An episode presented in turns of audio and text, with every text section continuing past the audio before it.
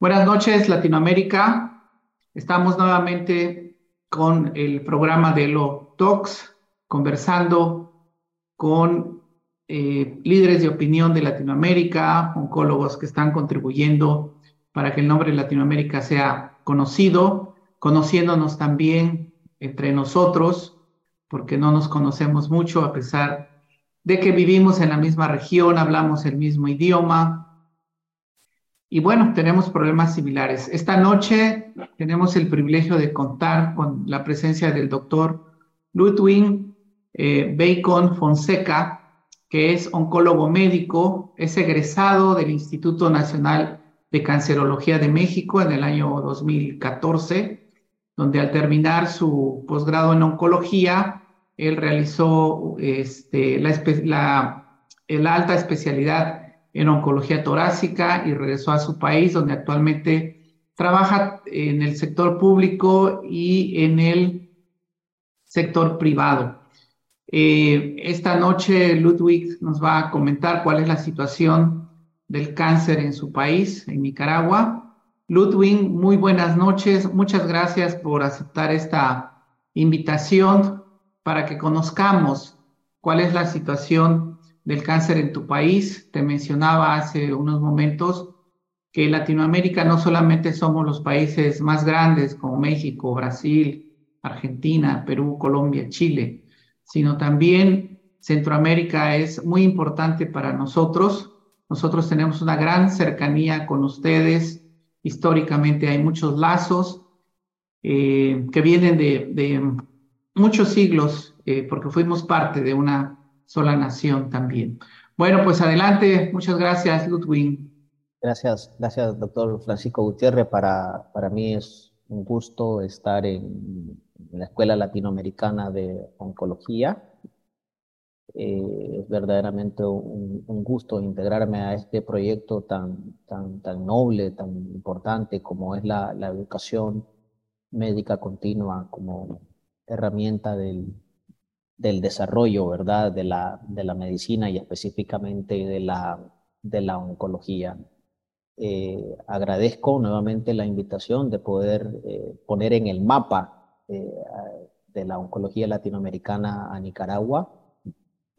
como bien dices, no solamente los grandes países, como, como te comentaba fuera de cámara, no son los hermanos mayores, ¿verdad? como vemos nosotros a, a México y demás países eh, México es un país que, sin lugar a duda tiene mucha influencia en la medicina de mi país, como te comentaba, en diferentes especialidades, ¿verdad? Eh, tengo unas diapositivas que obviamente quiero presentar, quiero compartir con, el resto de Latinoamérica, espero que eh, se pueda estar viendo. Y como bien sabes, pues somos parte de, de Centroamérica, eh, justamente estamos en el, centro de Centroamérica para mí es un gusto poder presentar la experiencia del cáncer en mi país. Eh, somos más o menos, según el último censo de mi país, nuestra, nuestra población está ya casi cercana a los 6.5 millones de, de, habitantes, ¿verdad? Estamos ubicados en el centro de América. Eh, tenemos, pues, obviamente dos océanos, tenemos fronteras Costa Rica, Honduras y demás. Eh, quiero comenzar presentando esta data de algo muy similar a lo que se, se presenta en el mundo, como es las causas de mortalidad según el reporte del Ministerio de Salud de mi país para el año 2022. las siete principales causas de, muerte, como sabemos, eh, la cardiopatía isquémica, el infarto al miocardio es la primera causa, seguido de los tumores malignos, algo muy similar a lo que vemos en muchos países del mundo, ¿no? La, cardiopatía es hoy en día la primera causa de muerte, pero sin lugar a duda las proyecciones de Organización Mundial de la Salud que para el 2040, sin lugar a duda, los tumores malignos en toda su expresión muy probablemente superen ya la enfermedad cardiovascular como primera causa de muerte y es algo que eh, nosotros ya estamos viendo. Tenemos la, la oncología representa en, su expresión eh, la segunda causa en mi país. Obviamente luego tenemos otras patologías muy similares al resto del mundo, la diabetes, la enfermedad renal crónica, la enfermedad vascular cerebral, las enfermedades hipertensivas, la enfermedad pulmonar obstructiva crónica y demás. Pero cuando hablamos de las enfermedades oncológicas, en mi país, las, primeras 15 causas de cáncer en Nicaragua, según el censo que tenemos del Ministerio de Salud para el año 2022, tenemos los tumores malignos del hígado y vías biliares. Aquí eh, es algo eh, muy interesante que compartimos en Centroamérica, eh, una alta frecuencia de tumores del hígado e incluso comentar de pacientes jóvenes. vemos pacientes que no necesariamente hayan tenido el antecedente de, de cirrosis o demás. nosotros podría más o menos decir que aproximadamente un 30% de nuestros pacientes con hepatocarcinoma podrían tener menos de 50 años los tumores eh, del estómago, la segunda causa, ¿verdad?, de muerte, eh, una neoplasia que ha tenido un incremento muy importante en los últimos años en el mundo y por supuesto para nosotros. Eh, muy probablemente en el sistema público podríamos estar viendo entre dos a hasta cinco casos nuevos por semana, ¿verdad?, entre cirujanos, radiooncólogos, oncólogos médicos y demás. Por supuesto, el tumor maligno del cuello, el cervix uterino, es la primera causa de muerte en, las mujeres y el tercer lugar en, tanto en hombres como en mujeres. Por supuesto, las neoplasias o el cáncer de mama está dentro de las cinco primeras causas, ocupa el segundo lugar en la mujer, el cuarto de forma global, el quinto lugar, el cáncer de próstata, ¿verdad? Eh, que sería más o menos eh, en muchos lugares el primero o segundo, para nosotros en términos globales es, es el quinto lugar, pero representa la primera causa de muerte en hombres. Los tumores malignos de bronquios, pulmón, en sexto lugar. Hemos venido teniendo un incremento de cáncer de pulmón muy similar a lo que sucede al resto de América. Eh, pacientes no fumadoras, hay un incremento en el número de pacientes mujeres, pacientes no fumadoras eh, en nuestro país. Hace unos años, más o menos, cáncer de pulmón estaba representando de manera global entre el octavo, noveno, noveno, eh, hace unos cuatro o cinco años que había yo revisado este censo incluso, y ya hoy día representa el sexto lugar de manera global.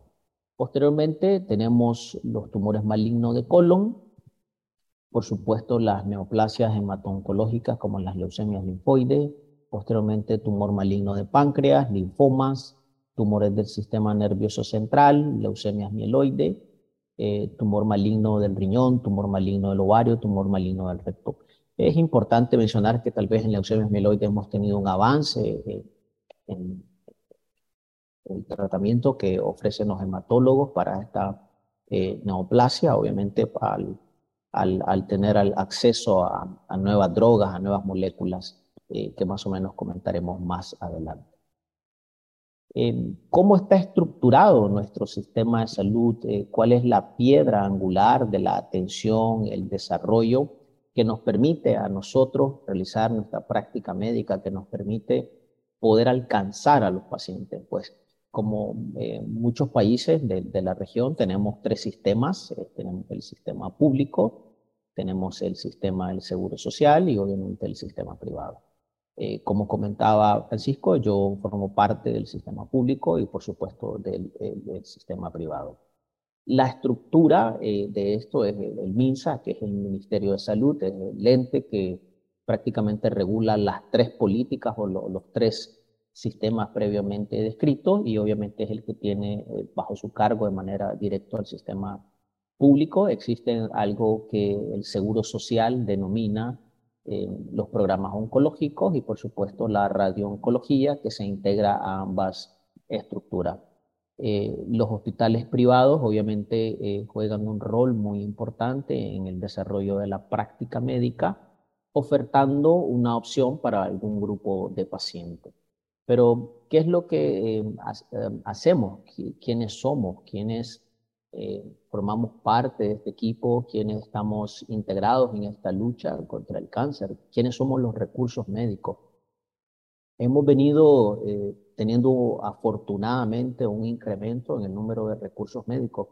Debo decirlo, en 2014, que regresé a Nicaragua, eh, fui el tercer oncólogo médico, imagínense que estaba únicamente y afortunadamente pues ya este número obviamente se ha cuadriplicado, ¿no?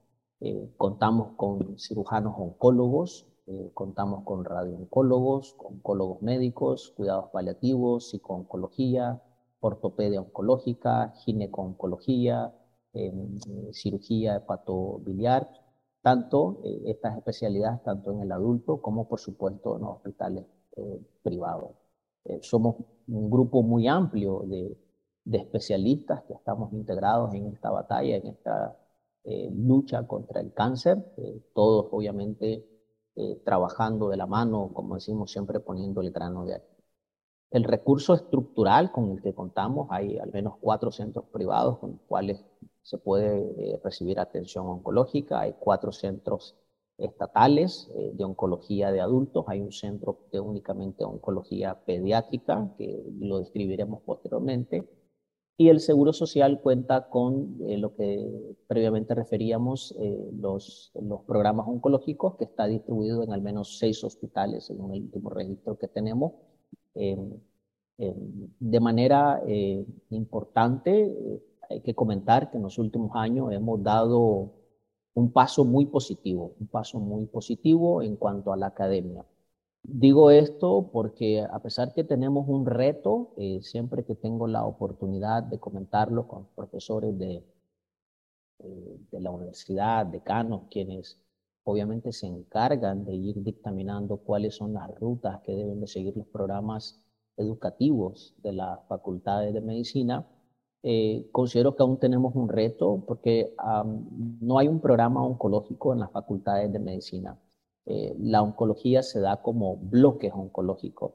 Es probablemente eh, una necesidad que desde mi perspectiva personal y muy probablemente compartida por, por algunos y muchos de ustedes, es que hay que integrar cada vez más a la oncología, a los programas de eh, la formación de estudiantes de medicina. ¿Y esto por qué? Porque, como comenté al inicio, eh, en unos años el cáncer es la primera causa de muerte en el mundo.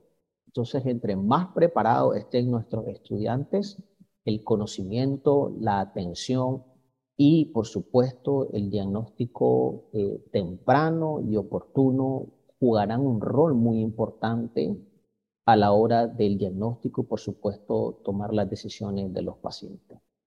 Eh, ya contamos con residencia de radiooncología en, nuestro país, eso es algo muy importante, muy, muy noble. Eh, los profesores de radiooncología eh, han tenido formación en el extranjero, en Francia, algunos se han estado formando también en Chile, en México, eh, todo esto obviamente nos ha permitido eh, brindar eh, una mejoría importante en lo que es la radiooncología del país. Y recientemente uno de los hospitales del Seguro Social ha abierto la especialidad de ginecología, cirugía y oncología médica. ¿no? Esto es algo que tiene más o menos dos, dos, años, es un programa bastante noble, un, programa educativo muy amplio que, sin lugar a duda está y va a ser, va a ser un éxito, ¿no? Creo yo, en cuanto a, a poder eh, brindar y aumentar los recursos humanos, eh, científicos, eh, con profesores obviamente muy comprometidos en el desarrollo y la, y la, y la creación de estos desarrollos. Em, los programas oncológicos, por supuesto, como decía, también forman parte de las especialidades troncales. uno de los hospitales en el cual desarrollo mi práctica médica eh, tenemos un servicio de hematoncología muy amplio, algo que también se reproduce en otros hospitales como el Hospital Infantil Pediátrico, el Hospital de la Mujer con gineconcología, donde los residentes de especialidades troncales, por ejemplo, medicina interna, tienen constante rotación en hematoncología, eh, los residentes de cirugía general tienen rotaciones en cirugía oncológica, los de gineconcología o ginecología obstetricia en gineconcología, ¿no?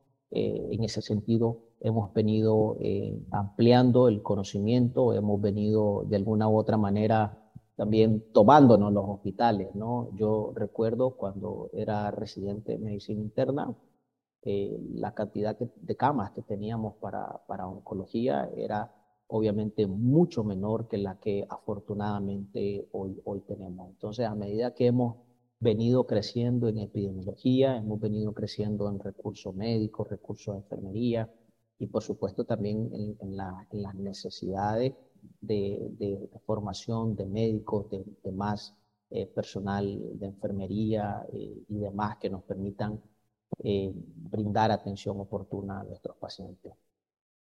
algo muy importante que estamos desarrollando, que se ha desarrollado en el sistema de salud público, hemos hecho la descentralización.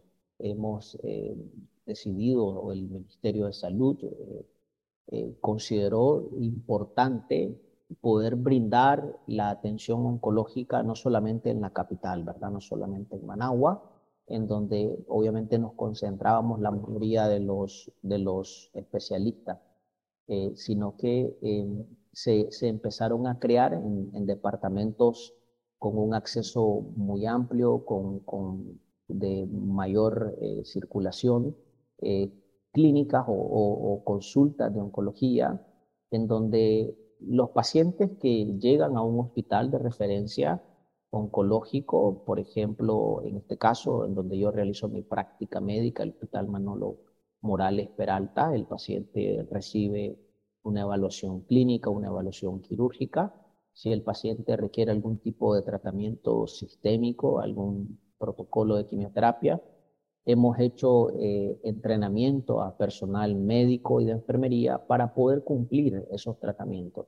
Sabemos que muchas veces algunos pacientes tienen que viajar eh, cuatro, seis, ocho horas, hasta 12 horas para poder contar con, con, el tratamiento. Entonces, en los más o menos ya casi eh, cuatro, cuatro, cinco años, eh, se empezaron a crear estos, estos brazos que han permitido que mayor población tenga acceso al, al, tratamiento y que no sea la distancia eh, un impedimento por el cual un paciente recibe un tratamiento sistémico. Entonces, eh, esto es algo que ha venido creciendo. Teníamos eh, al inicio únicamente dos departamentos, hoy en día ya hemos tratado de cubrir las principales zonas del país y cada vez se va a ir creciendo.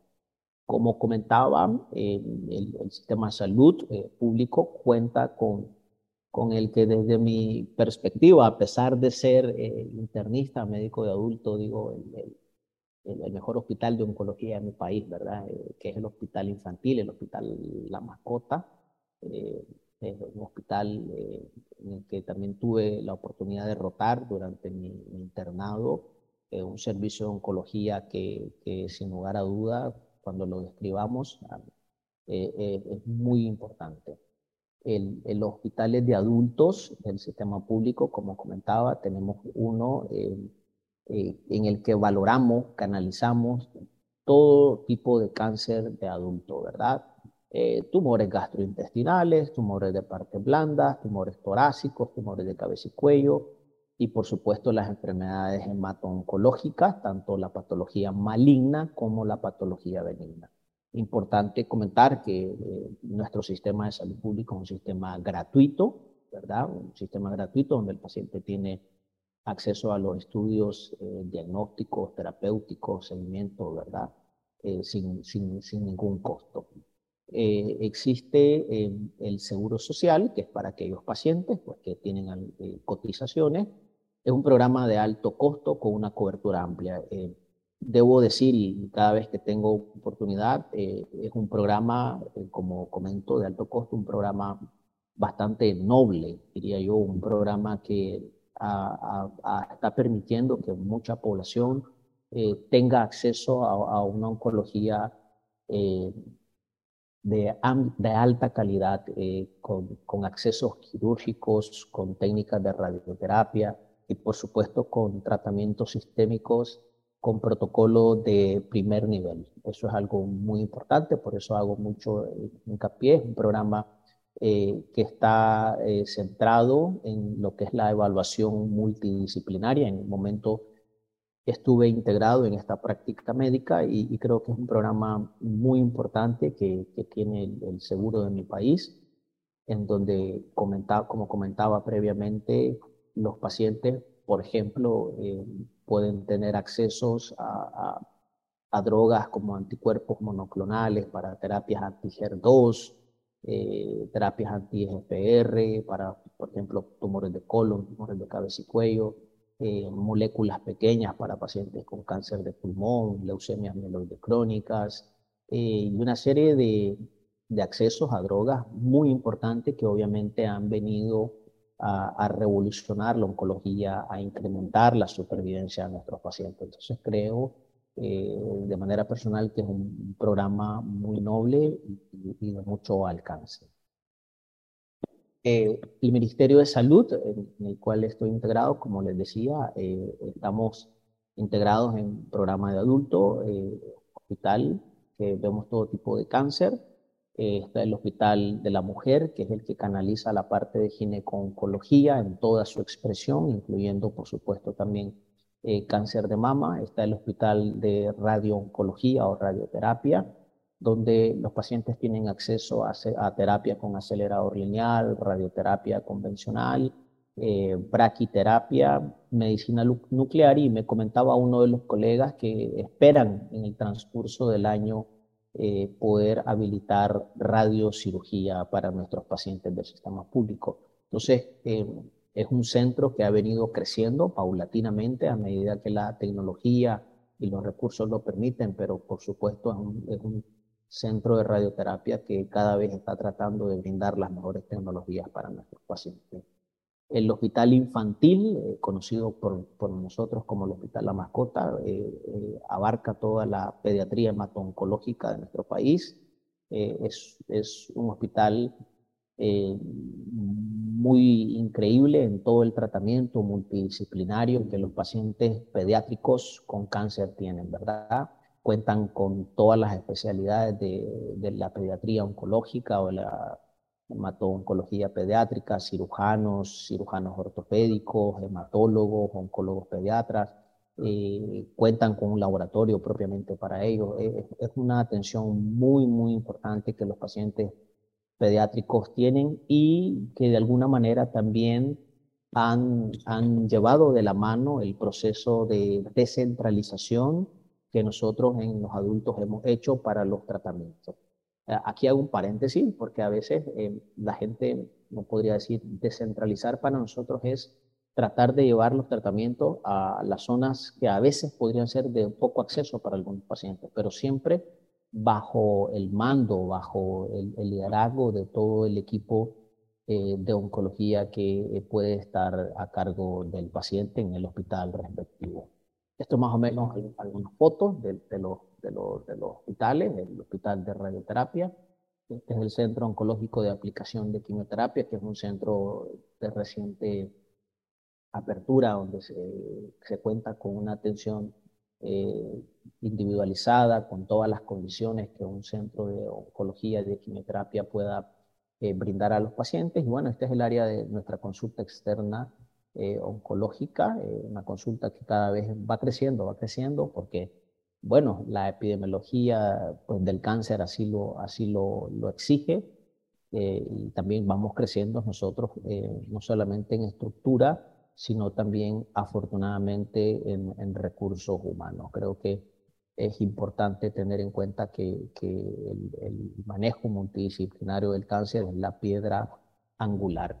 En estos procesos, eh, también comento que esto es como una carrera de relevos.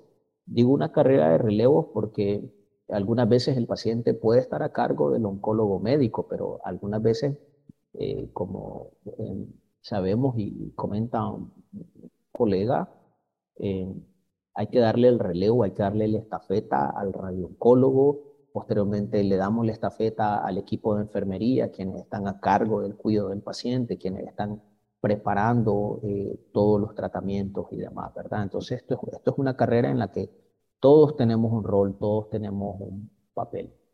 El hospital infantil, como les decía, es el hospital eh, de manera personal, sin lugar a duda, un hospital de, mucho crecimiento, de mucho potencial eh, para la atención hemato-oncológica pediátrica.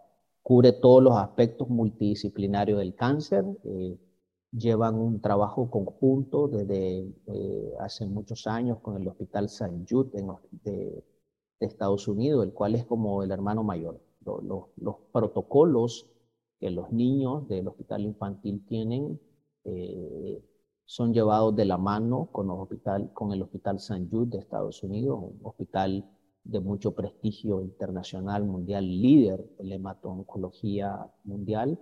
Eh, gracias al hermanamiento que hay con el Hospital St. Jude, eh, los pacientes pediátricos pueden recibir evaluaciones multidisciplinarias, segundas opiniones de patología, de estudios de imagen, de manejo, de tal manera que, los pacientes obviamente reciban eh, la mejor estrategia terapéutica. Esto creo que es algo muy, muy importante. Los hematoncólogos pediátricos pues, han tenido, así como las enfermeras y todo el personal, entrenamiento en Estados Unidos, entrenamiento también eh, en Italia, y, todo esto ha permitido el crecimiento. Pero esto, si hay algo que, quiero eh, aprovechar y, darle eh, méritos a la organización CONANCA, CONANCA es una organización que se encarga de apoyar el financiamiento para los niños con cáncer de mi país. entiendo, tienen ya más o menos 31 años de estar funcionando y es una, es una organización que trabaja de la mano con el hospital infantil, ¿verdad? Eh, en, el sistema público para, lo más importante, brindar una atención hematoncológica para nuestros niños, eh, gratuita, de, de, mucha calidad.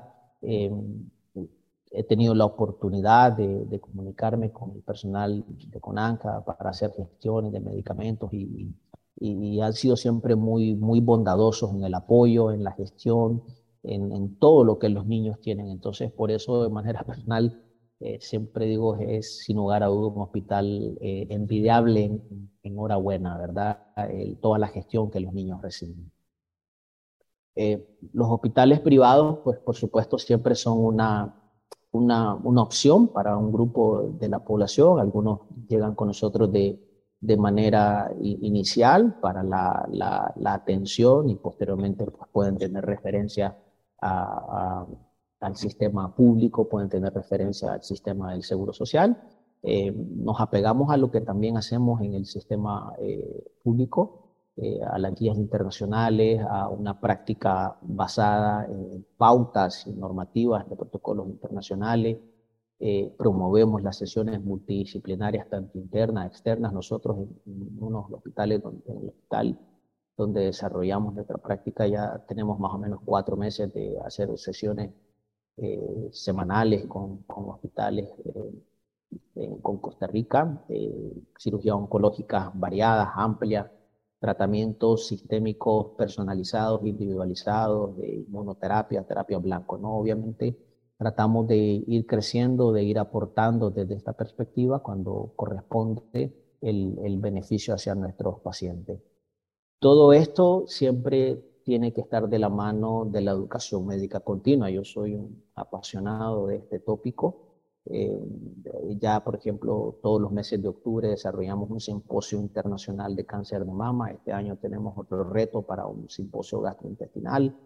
Y, y, y esto más que todo es porque Creemos que la educación médica continua es la piedra angular del desarrollo de una práctica médica de primer nivel. Estos simposios los hemos venido desarrollando, hemos tenido eh, la participación de colegas de toda la región, eh, como comentaba el doctor Rodríguez, de, de, los hermanos mayores, siempre están ahí para apoyarnos, nos ha apoyado Brasil, Argentina, Chile, el año pasado tuvimos Ecuador, Colombia, México, siempre nos ha apoyado ya de participación de España, eh, en fin, eh, sin lugar a duda que la educación médica continua es la piedra angular para estos procesos. Eh, ya para ir concluyendo mi presentación, aún tenemos retos, aún tenemos retos, creo que tenemos que crecer en investigación.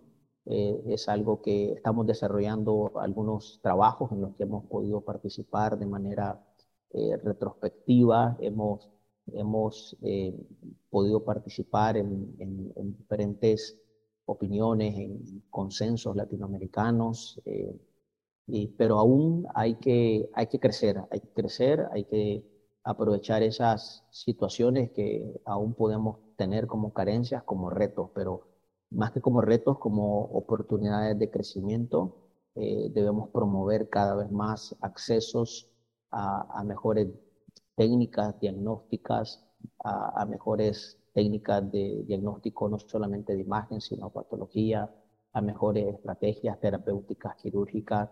Debemos promover el acceso a mejores estrategias terapéuticas eh, médicas y, por supuesto, nos toca a nosotros, los especialistas, eh, promover el acceso a la, información, al conocimiento, a, que las facultades de, medicina brinden cada vez más herramientas a, los estudiantes. Eh, creo que algo que pasa en todo el mundo es que eh, muchas veces el cáncer puede ser diagnosticado de manera tardía porque el médico de primer contacto, tal vez el médico general, el médico familiar,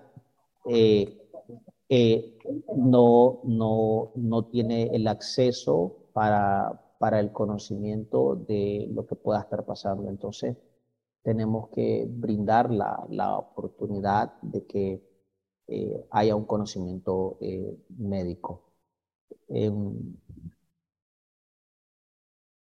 Es importante y, en este proceso eh, de, la oportunidad del, crecer, eh, entender un par de cosas. Eh, yo de manera personal comparto la opinión bajo la que me formé, ¿no? en el Instituto de Cancerología de México siempre nos, inculcaron la, la evaluación multidisciplinaria y es algo que creo que es la piedra angular del desarrollo del mejor acceso para nuestros pacientes. Entre más médicos nos integremos a esta estrategia, los resultados sin lugar a duda van a ser mejores. Entonces, por eso siempre digo, ¿quién es el encargado de hacer el diagnóstico del cáncer? ¿Es verdaderamente el oncólogo? Eh, si yo tendría que definir esto o hacerlo de manera eh, ejemplificarlo, diría que es muy similar a un concierto de ópera, ¿no? Donde está el que dirige, pero para que la música suene de manera acorde, todos debemos estar integrados. Todos, desde el cirujano, el radiooncólogo, sin un buen diagnóstico histopatológico, obviamente las decisiones terapéuticas no van a ser las mejores. Sin un buen diagnóstico radiológico, eh, mis criterios de respuesta, mis criterios de progresión tal vez no van a ser los más apropiados. Sin un buen eh, cirujano, oncólogo que esté contigo, que te diga este es el momento apropiado de operar o este paciente tal vez no es el momento para operarlo, requiere un tratamiento sistémico preoperatorio neoadyuvante, eh, tal vez tus resultados no van a ser de manera similar.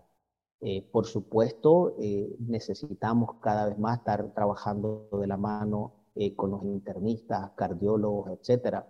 Cada vez más se abren capítulos como el niño, el adolescente superviviente de cáncer. Entonces necesita no solamente un buen pediatra oncólogo, se necesita un buen pediatra que luego vea las secuelas del desarrollo del niño con cáncer eh, cada vez más vemos pacientes diagnosticadas con cáncer de mama, por ejemplo, o otro tipo de cáncer, pacientes que desean tener eh, posteriormente una familia. Entonces necesitas un médico de fertilidad que entienda lo que tu paciente está viviendo, con el que tú puedas conversar, de tal manera que lo importante en el diagnóstico del cáncer no es como el ser, el, digo yo, el hall de la película, ¿verdad? Eh, no es ser el más fuerte necesariamente, sino como suelo decirle a mi presidente, lo importante es ser como esa liga de los Vengadores, ¿no?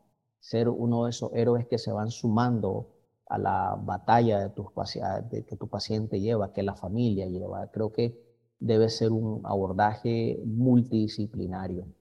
Eh, para ir concluyendo, eh, pues Nicaragua conocida como tierra de lagos y volcanes, país el que siempre que puedo invito a todos. Eh, pueden ver un volcán en el que nosotros tenemos acceso a verlo.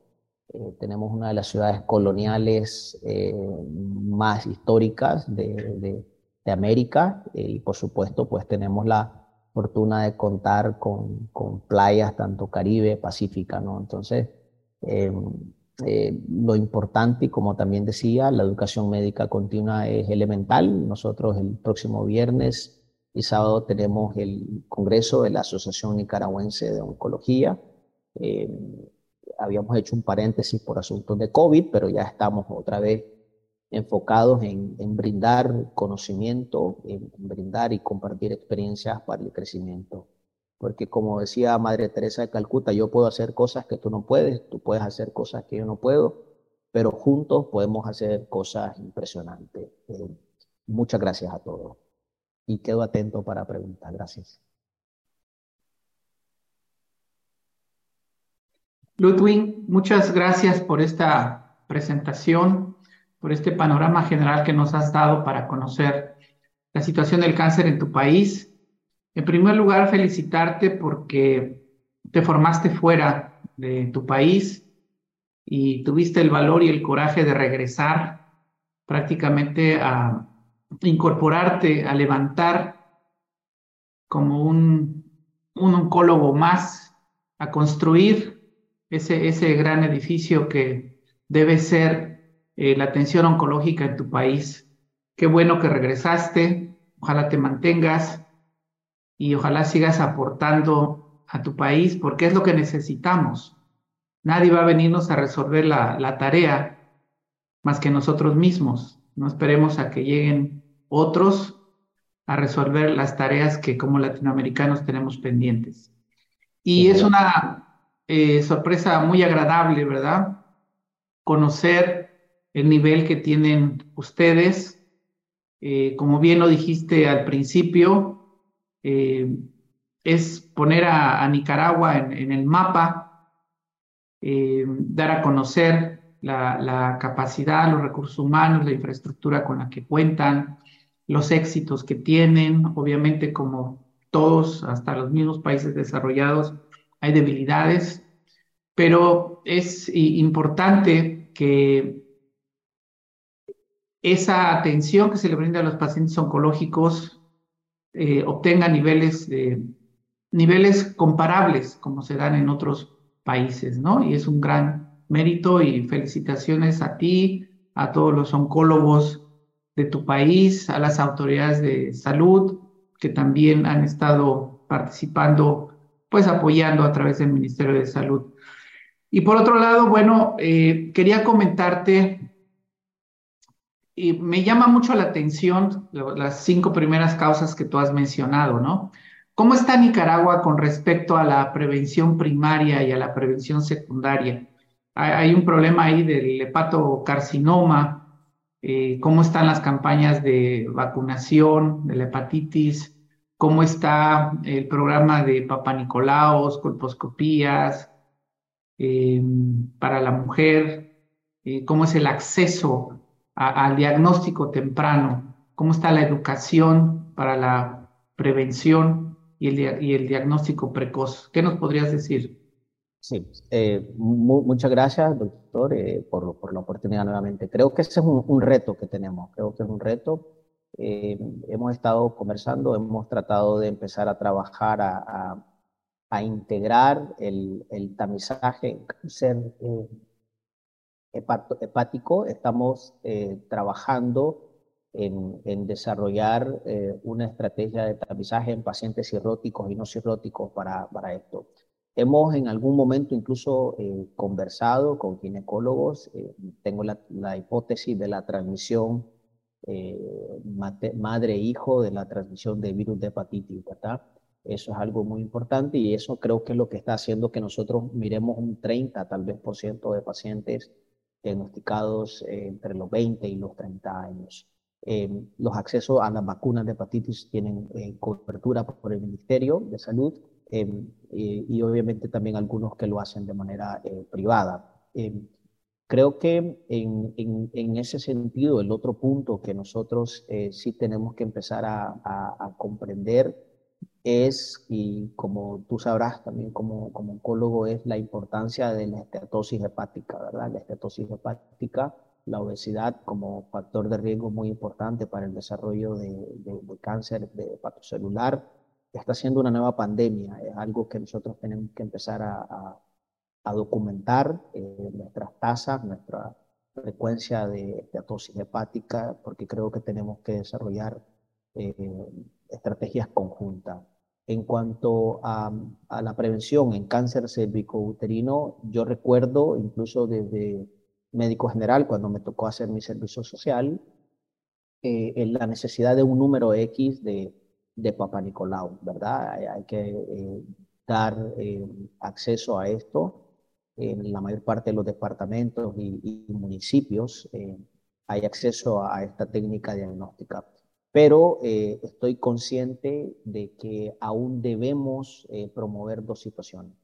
la constante revisión ginecológica en esas zonas donde eh, más distantes a, la capital, a la capital y o a las cabeceras que nosotros conocemos departamentales, para que más mujeres eh, eh, tengan acceso o lleguen a la consulta del Papa Nicolau, porque el cual, debo decir, es totalmente gratuito en prácticamente el 100% o todos los centros de salud que hay en mi país. Pero creo que el otro punto en el que hay que empezar a trabajar y recientemente, hace unos días, tenía una conversación con, con una familia eh, de la vacuna del virus del papiloma, ¿verdad? La vacuna del virus del papiloma eh, es un reto que aún tenemos, integrarla al, al, esquema nacional de vacuna de, nuestro país. Si hay acceso a esta únicamente de manera privada, pero sabemos que esto requiere una inversión. Eh, creo que es algo que aún nos, nos falta brindar más conocimiento a la población. Eh, digo esto porque he tenido la oportunidad eh, de, consultar a, amistades y demás, ya has vacunado a tu hijo, ya has vacunado a tu hija con el virus del papiloma, y algunos me dicen no, y hablo de personas eh, universitarias, ¿verdad? Profesionales y demás. Entonces, creo que la información, la educación médica que nosotros tenemos que, que fomentar para ir de la mano con las estrategias diagnósticas eh, como el Papa Nicolau, como comentas, eh, y o vacunas, eh, es de suma necesidad. Bien, vamos a volver sobre algunos temas sobre la prevención primaria y la secundaria, pero quería comentarte, Guillermo Selva pregunta, si el tratamiento es gratuito, ¿por qué solicitan tratamientos a las ONGs? Ok. Em, como, como, como, comprenderán, em, hay dos situaciones cuando decía esto de las evaluaciones multidisciplinarias y, el apadrinamiento con hospitales extranjeros. Uno es, sabemos que el cáncer es una enfermedad compleja, ¿verdad? Una enfermedad compleja en donde muchas veces el, el, diagnóstico eh, que tú puedas tener obviamente eh, necesita de la experiencia de algunos otros pacientes. Yo puedo decirlo el día de martes tuvimos un análisis de un caso, imagínate Francisco, un sarcoma de alto grado de vagina, ¿verdad? Les pregunto, ¿cuántos médicos han visto 20 sarcomas de vagina? Obviamente nos, nos invitó a, a, discutir el caso con nuestros colegas del extranjero. En cuanto a los tratamientos, recordemos que eh, eh, no existe, y eso hay que comentarlo, no existe un seguro de salud perfecto en ninguna parte del mundo. Eso es eso es una realidad que nosotros tenemos. Eh, muchas veces eh, el acceso a los medicamentos, la aprobación de drogas eh, puede ir superando las capacidades administrativas que los diferentes países tienen. Y digo esto, por ejemplo, un medicamento puede ser aprobado hoy, 3 de mayo, por FDA y muy probablemente en Latinoamérica se pueda tardar seis meses en mejor escenario o hasta uno o dos años en tener los registros. Esas son parte de las necesidades y retos que Latinoamérica tiene, ¿verdad? Ir, ir, ir eh, agilizando los trámites de aprobación, pero eh, es importante también tener en cuenta eh, de que en términos mundiales, la mayor parte de, de, las medicinas en la oncología, de la oncología son de alto costo. Y, y, el acceso a estos medicamentos no es una problemática de Centroamérica, de Nicaragua, sin lugar a duda de todos los países del mundo, ¿verdad? Eh, tú y yo sabremos cuando estamos en foros internacionales que ese es un tema de constante conversación, ¿verdad? El acceso, el acceso, el acceso al medicamento. Entonces, entre más gestiones tú, hagas, tú hagas, entre más eh, oportunidad de búsqueda de estrategias terapéuticas para tu paciente, los resultados van a ser mejores. Bien, Rubén Maldonado eh, Peralta pregunta por qué el sistema está centralizado. Sí, una muy buena pregunta, una muy buena pregunta.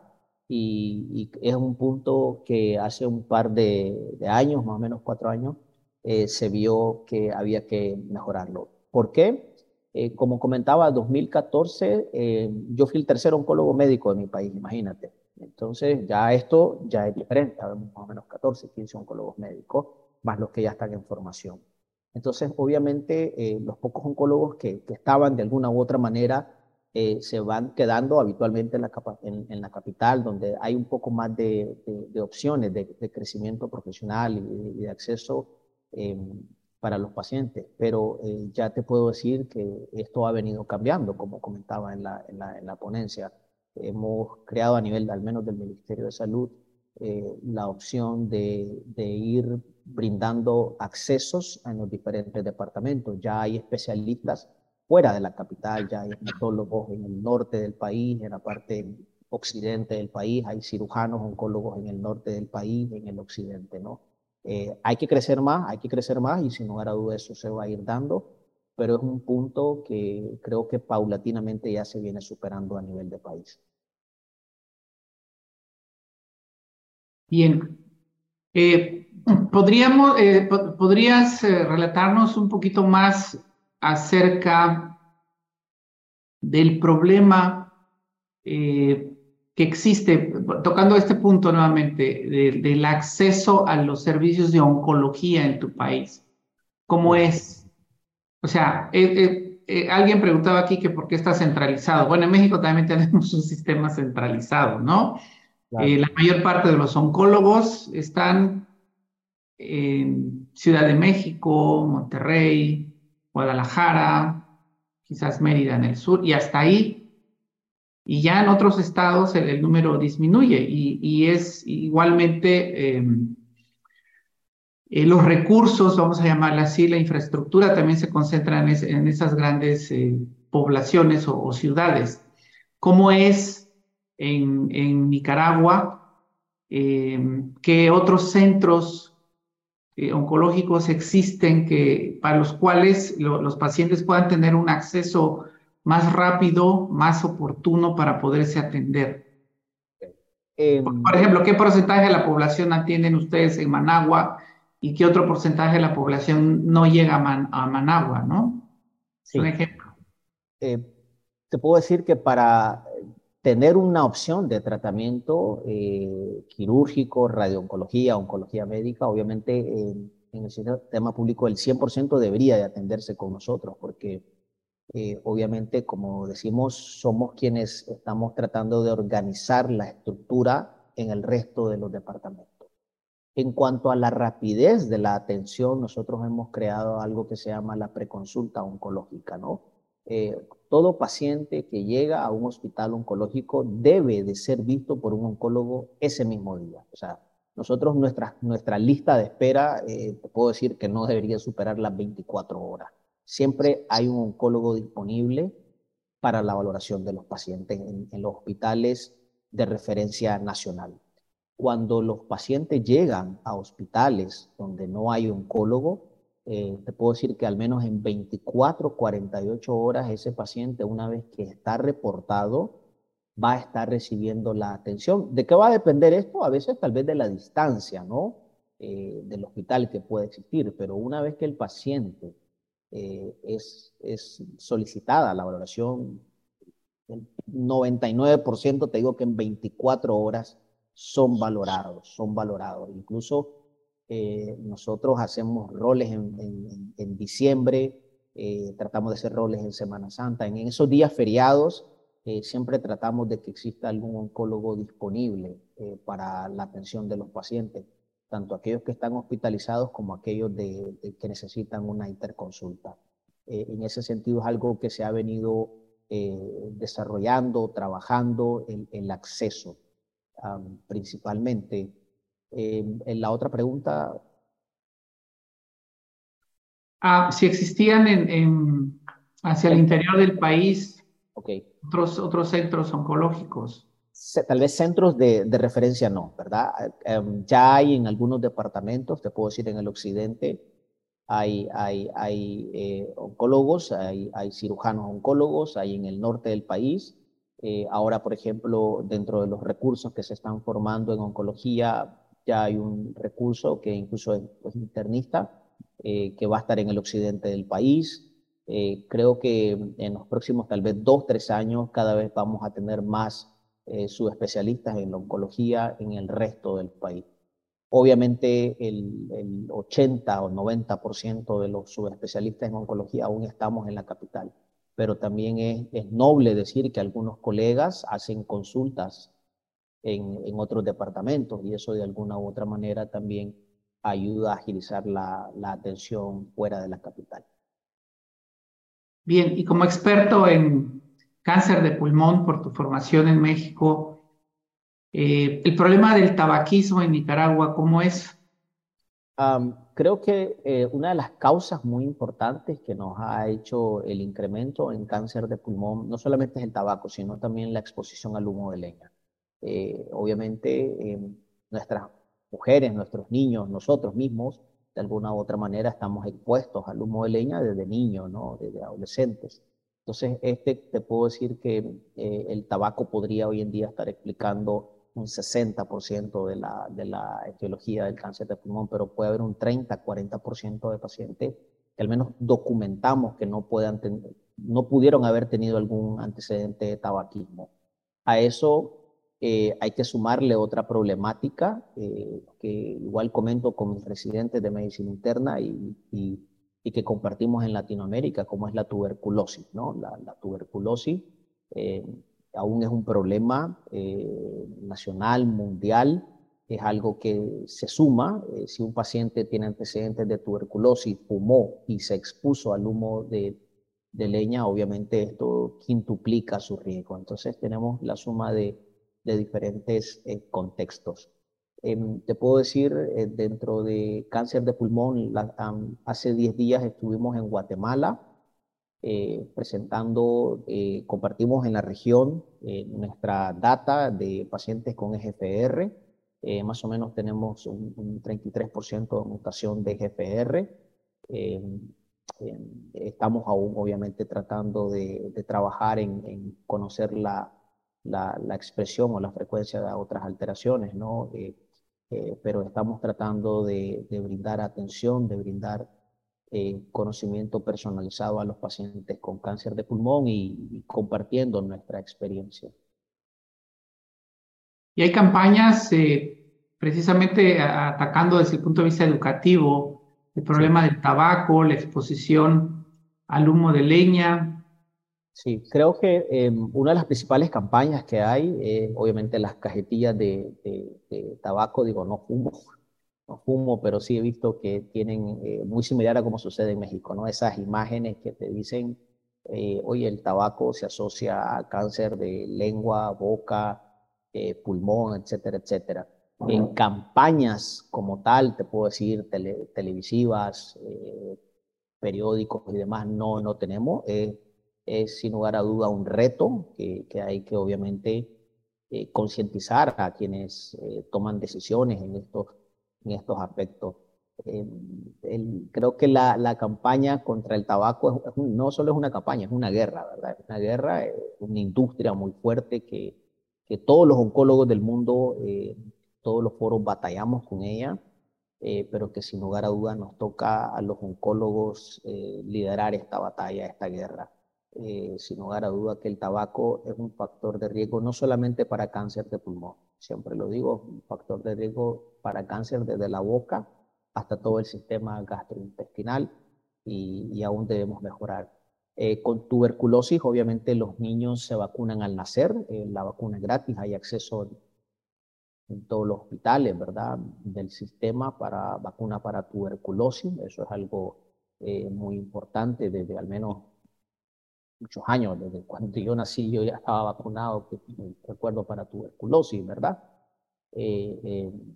pero obviamente aún tenemos que ir, ir mejorando en esos aspectos de, campaña y de luchas. Creo que eh, nos toca a los oncólogos ser más frontales, ser más eh, directos e incisivos con aquellos factores de riesgo que nosotros conocemos e identificamos.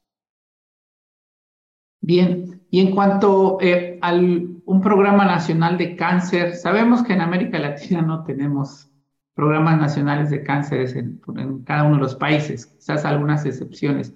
Pero ¿qué avances tienen ustedes? ¿Qué políticas públicas eh, se están impulsando con las autoridades, en el Congreso? Sí, tenemos em, el, Congreso, como bien comento, eh, están invitadas las autoridades de, nuestro país, eh, del Ministerio de Salud, esperemos que obviamente asistan, nos acompañan, han participado en otras ocasiones. hace más o menos tal vez unas seis, ocho semanas se tuvo una reunión con las autoridades de, de, Nicaragua en cuanto al Ministerio de Salud y están muy interesados en desarrollar algunos programas de, de, tamizaje más amplio. Eh, creo que ha sido una noticia muy buena para que, se recibe. Eh, mejorar la descentralización, eso fue uno de los puntos que se conversaron, no solamente para la atención médica, ¿verdad?, sino también para la atención quirúrgica el, entrenamiento de, recursos que obviamente van a permitir que mayor población tenga, tenga acceso. Em, hemos eh, eh, conversado eh, en cuanto a la, importancia de, brindar mayor diagnóstico histopatológico. creo que ha sido algo muy positivo y esperemos que, podamos darle solución para, como bien dices tú, eh, poder crear un programa nacional, un programa nacional que nos permita hacer frente a esta realidad, ¿verdad? Porque el cáncer ya es una realidad, es la segunda causa de muerte en Nicaragua y muy probablemente en los próximos años, como va a suceder en el resto del mundo, va a ser la primera causa de muerte. Así es. Bueno, te voy a leer un comentario que, que llegó por el chat. Eh, Igualmente de Rubén Maldonado Peralta dice, sí es verdad, pero también cuesta que acepten, ah, estamos hablando sobre el acceso. Dice, también cuesta que acepten a los pacientes en oncología a veces muchos días y la parte de los pacientes se comprende porque son muchos y pocos oncólogos como el doctor Bacon.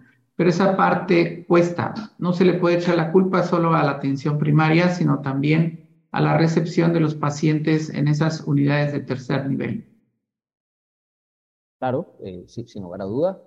Em, como digo, siempre hay que mejorar, hay que mejorar, eh, pero tratamos, como les digo, de que un paciente que se solicita una valoración tenga la atención lo más rápido posible. Eh, sí tenemos que crecer, tenemos que crecer en, no solamente en, el recurso médico, ¿no? sino también en el recurso administrativo, porque obviamente, em, como bien dice el la persona del comentario, eh, necesitas mayor infraestructura, mejor, mayor personas recepcionistas que, que, documenten toda la información, mayor eh, eh, estadísticos y demás. es un reto y coincido con su comentario. ¿no? Tenemos que crecer en todos los sentidos, no solamente el cuerpo médico, sino también administrativo.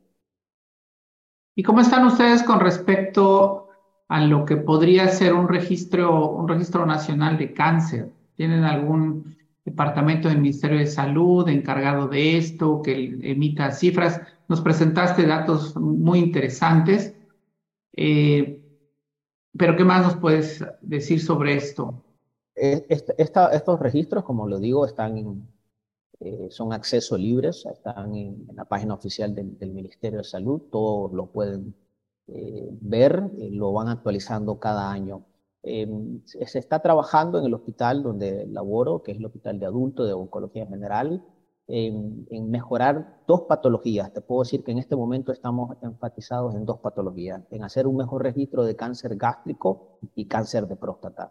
Eh, se está llevando, tal vez, tenemos el ojo puesto en estas dos neoplasias porque mm, tenemos mucha frecuencia de esto. Entonces, eh, muy probablemente eh, eso debe estar sucediendo también en el hospital gineco-oncológico. Ahora no, no tengo ese dato.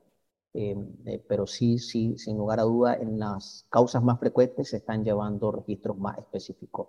el hospital infantil tiene un mejor registro que en diferentes aspectos. Obviamente, porque es un hospital que tiene conexiones, accesos que requieren obviamente una preparación de la información, de los registros, lo más fieles, lo más 100% posible, ¿no? Y es algo que al menos nosotros estamos tratando de ir, de ir mejorando. ahorita solo llevamos de manera eh, muy estricta, eh, cáncer de próstata, cáncer gástrico, pero obviamente eh, tenemos la tarea de mejorar en el resto. A veces también es importante recordar que nos cuesta, nos toca brindar mayor conocimiento. A mí, como experto en cáncer de pulmón, cada vez me refieren un poco más, pero recién egresado, eh, me tocó incluso escuchar de neumología, ¿para qué lo vamos a mandar al paciente con cáncer de pulmón? No? Si el paciente con cáncer de pulmón ya se va a morir. Entonces también existe de manera global un subregistro, porque a veces los oncólogos no recibimos las referencias apropiadas, ¿verdad? las referencias oportunas. Entonces sí creo que, que tenemos cada vez que ir trabajando de la mano para tener mayor referencia y y, hay que comentarlo, y creo que tú también lo sabrás. Eh, está la parte asistencial, pero también la parte del registro eh, es difícil para el oncólogo eh, estar en la consulta externa, estar en la hospitalización, estar llevando el registro, ¿verdad? Entonces, es una tarea que, que toca también que las autoridades que corresponden tener los recursos para ir, para ir generando todos estos registros, ¿no? Eh, es sin lugar a duda una tarea muy importante porque a partir de esta eh, podemos generar mejores estrategias. Bien, una pregunta más del chat. Guillermo Selva pregunta, ¿quiénes son los encargados de llevar las directrices de educación y promoción de prevención en patologías oncológicas? ok, eh, uno de estos, pues la, Asociación Nicaragüense de Oncología, la cual formamos parte, eh, cada año, ahora lo hemos retomado después de la pandemia, hicimos un paréntesis obligado, eh, una estrategia de crear un congreso anual. Hacemos un congreso anual donde em, creamos un programa eh, que tiene dos finalidades. Uno, mejorar el conocimiento global de diagnóstico y referencia de cáncer de las diferentes especialidades. Y dos, el siguiente objetivo en el que nos hemos centrado este año, del cual yo dirijo el comité científico del Congreso, es eh, la actualización médica de los recursos oncológicos. Eso por un lado, ¿verdad? Y eh, por otro lado, las directrices obviamente vienen por, por, el Ministerio de Salud, con el cual, como comenté hace unos minutos, nos hemos reunido hace un par de semanas eh, en, la, uno de los hospitales para ver esos puntos de mejora, ver esas necesidades de, crecimiento. En cuanto a la parte educativa, eh, eh, igualmente los residentes de las especialidades troncales, como les comentaba, eh, tienen rotaciones dentro de los hospitales oncológicos para ir adquiriendo el conocimiento general para la referencia, ¿verdad? Para la referencia, el diagnóstico, el tratamiento de esto. Em, em, aún creo que tenemos una tarea, una carencia en, a nivel de crear un programa eh, oncológico a nivel de las facultades de medicina. Sin lugar a duda es una, una necesidad muy importante que aún no hemos podido desarrollar, pero, pero espero que en un futuro muy cercano nosotros podamos crear eh, que la Asociación Nicaragüense de Oncología pueda eh, dar su grano de arena en, en la formación de, estudiantes de medicina con, con, un mejor conocimiento oncológico. Muy bien, te comento, eh, la Escuela Latinoamericana de Oncología desde mayo del año pasado lanzó una iniciativa en la que estamos trabajando gradualmente de que cada uno de nosotros desde nuestros países vayamos eh, trabajando para poder construir un registro latinoamericano del cáncer. ¿sí? Eh, el avance es, como todo, lento, gradual, pero con pasos firmes. Ojalá podamos colaborar eh, a través de ELO, apoyar en lo que nosotros eh, podamos, ¿verdad? Como decías bien tú con la frase esta de la madre Teresa, hay cosas que ustedes hacen bien y que nosotros no lo hacemos y viceversa, ¿no? Pero que si sumamos podemos avanzar más y esa es la idea, ¿no? por el tipo de patología que, ocupan los primeros lugares en, tu país, bueno, llama la atención el hepatocarcinoma, obviamente el cáncer de estómago.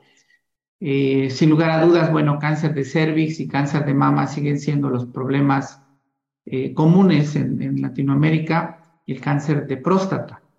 Eh, como bien decías tú, el subregistro que quizás exista con el cáncer de pulmón no lo coloca en esos primeros lugares, ¿verdad? Pero eso no quiere decir que no exista el, el problema. Eh, no, no tenemos ya más este, preguntas. Eh, no sé si quieras agregar algo más. Ah, que, quería comentarte brevemente, bueno, el, el, esfuerzo también, ojalá podamos colaborar en esta parte de la educación médica del pregrado claro. para que eh, como lo, lo, estamos impulsando desde México y en otros países, que exista la cátedra de oncología en todas las universidades en Latinoamérica donde se imparte medicina. Ese, ese es el, objetivo final, porque como bien tú lo dices, ¿verdad? El, cáncer eh, es un problema de salud pública y con el paso de los años o las décadas, pues va a ocupar definitivamente eh, un primer lugar prácticamente en, en todo el mundo. Y bueno, si nosotros no estamos preparando a nuestros médicos de médicos generales, médicos de primer contacto, médicos familiares e inclusive especialistas como internistas, ginecólogos, cirujanos en la problemática del cáncer, pues va a ser difícil que ese diagnóstico precoz lo podamos eh, dar eh, de, de manera más sistemática, ¿no? Como decían nuestros maestros, enfermedad que no sabemos es una enfermedad que, que no diagnosticamos, ¿no? Eh, o, bien piensa mal y, acerta, y acertarás. Entonces, tenemos que estar pensando siempre en todos esos factores de riesgo que pueden estar este, involucrados en una patología que finalmente puede ser un diagnóstico de cáncer. Eh, si quieres agregar algo más, con mucho gusto. Muchas gracias a Elo. Eh, yo estoy muy contento de haber integrado el, grupo Elo ya hace un par de meses. Eh, participamos en la actividad académica que han desarrollado. Es increíble la actualización médica que Elo está desarrollando en toda Latinoamérica. Sin lugar a duda, eh, te, te, felicito y a, a, todos los dirigentes y, y agradecemos la oportunidad de haber puesto a Nicaragua en el mapa. Digo agradecemos porque sin lugar a duda todo el resto de colegas eh, comparten esta opinión, igualmente que los pacientes. Eh, tomaré la palabra de, de él o de, de, ir trabajando, de ir copiando ese modelo que puedan estar desarrollando para el registro del cáncer y ver cómo nosotros lo aplicamos en, en, nuestro país, ¿verdad? Cómo nosotros vamos a ir mejorando. Eh, hay, hay mucha tarea, hay mucho retos, pero sin lugar a duda las oportunidades se van a ir abriendo, las oportunidades se van a ir abriendo, vamos a ir paulatinamente y, y, y hay que ir siempre en una dirección eh, que permita mejorar la atención de los pacientes, que al final es a quien nosotros nos debemos. Bien, pues muchísimas gracias Ludwig por tu tiempo, tu esfuerzo, hiciste un, una gran presentación mostrando eh, cifras de cómo está la situación en tu país, la, problemática, y eh, reiterar la invitación, que no sea ni la primera ni la última vez, ojalá podamos seguir conversando más contigo, otros colegas de Nicaragua y de Centroamérica, por supuesto, para que nos vayamos conociendo más y más. Y muy orgullosos de ti, que Gracias. te hayas formado en México, en esa gran institución que es el Instituto Nacional de Cancerología, eh, te comento, el doctor de la Garza me envió un mensaje, hace rato estaba muy interesado en escuchar tu plática. Un gran maestro, el doctor de la Garza, eh, por supuesto, ¿verdad? Eh, para mí el externo un, un gran saludo, eh, un maestro de la oncología de Latinoamérica y del mundo. Eh, siempre recuerdo sus palabras, siempre me decía, al regresar a tu país, recuerda que tienes que ser como eso, ¿no? Multidisciplinario dialogar con todo y, y, es lo que hemos tratado de hacer, como bien decía el maestro de la Garza. Eh, un ícono de la oncología, eh, un escritor, ¿verdad? No solo un oncólogo, también escritor, que ya tiene libros que aún guardamos y conservamos con mucho cariño. Un saludo eh, al maestro de la Garza, a ti, eh, por esta oportunidad y como digo, eh, México es un país que la medicina en todos los aspectos, cardiología, gastroenterología, tiene mucha influencia en mi país. Entonces, es para nosotros desde el punto de vista de la medicina un hermano mayor y, siempre estamos anuentes y, muy orgullosos de, de, integrarnos a todas aquellas invitaciones que nos hagan. Muchas, muchas gracias. Muchas gracias a ti, Ludwig. Gracias.